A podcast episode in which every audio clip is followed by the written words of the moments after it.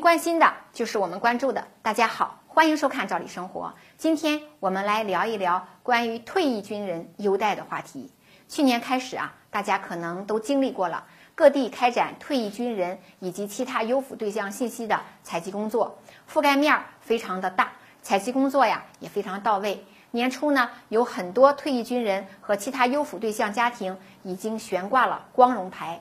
进一步践行了把军人作为社会尊崇职业的说法。今年呢，各地对于退役军人及其他优抚对象的优待也真不少，像三大手机运营商、十家银行等也为退役军人朋友提供了专享服务。除此之外呢，像就业培训呐、学业提升啊、福利待遇等方面，很多地区也给退役军人朋友提供不少优待。部分地区像银川市，还把部分退役军人的取暖补贴也考虑到了。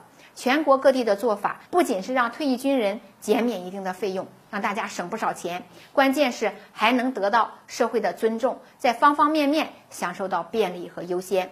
很多地区都为退役军人朋友制作发放优待证，像黑龙江省的做法就非常有代表性。那么这个优待证有哪些利好呢？大家呢可以享受到七个方面的优待，像公路、铁路、航空等出行服务方面，医疗服务方面。公园、名胜风景区、博物馆门票减免、优先优惠、居民服务的办理事项优先服务，以及呢入住公办养老机构的优先权，还有呢就是孤老退役军人入住光荣院或者敬老院等等。那在这七个方面，真是给足了实惠和便利，让退役军人朋友心里暖暖的。不知道您所在地区还有哪些优待规定呢？欢迎退役军人朋友跟我们互动和交流。我们明天见。Thank